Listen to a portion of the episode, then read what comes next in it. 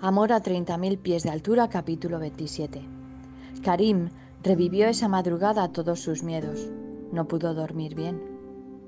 Y al día siguiente miraba a Rachel mientras ella le hablaba de su trabajo, de las nuevas estrellas literarias que habían descubierto para ser clientas de la editorial, de algunos caprichos de dulces que se había consentido y por fin del bebé. Fue entonces cuando ella se dio cuenta de que Karim estaba totalmente ausente.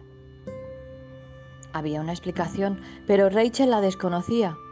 Ni siquiera, aunque hubiera tratado de elucubrar el argumento de una novela negra, podría averiguar lo que pasaba por la mente y el corazón dolorido de ese hombre que tanto le gustaba. Al mismo tiempo, Rachel se sentía a veces sola.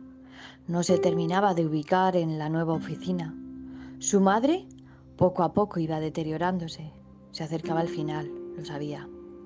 Y en ese momento sintió que Karim estaba allí, pero sin estar. ¿Por qué? pensó. ¿Acaso no le gustó? ¿Y si está conmigo por obligación? Porque este hombre como Sally tiene un sentido del deber muy medieval. Este va a ser otro como Efren, que ya no quiere estar conmigo. Y cientos de reflexiones más. El silencio puede hacer que te cuentes a ti misma una historia truculenta que nada tiene que ver con la realidad.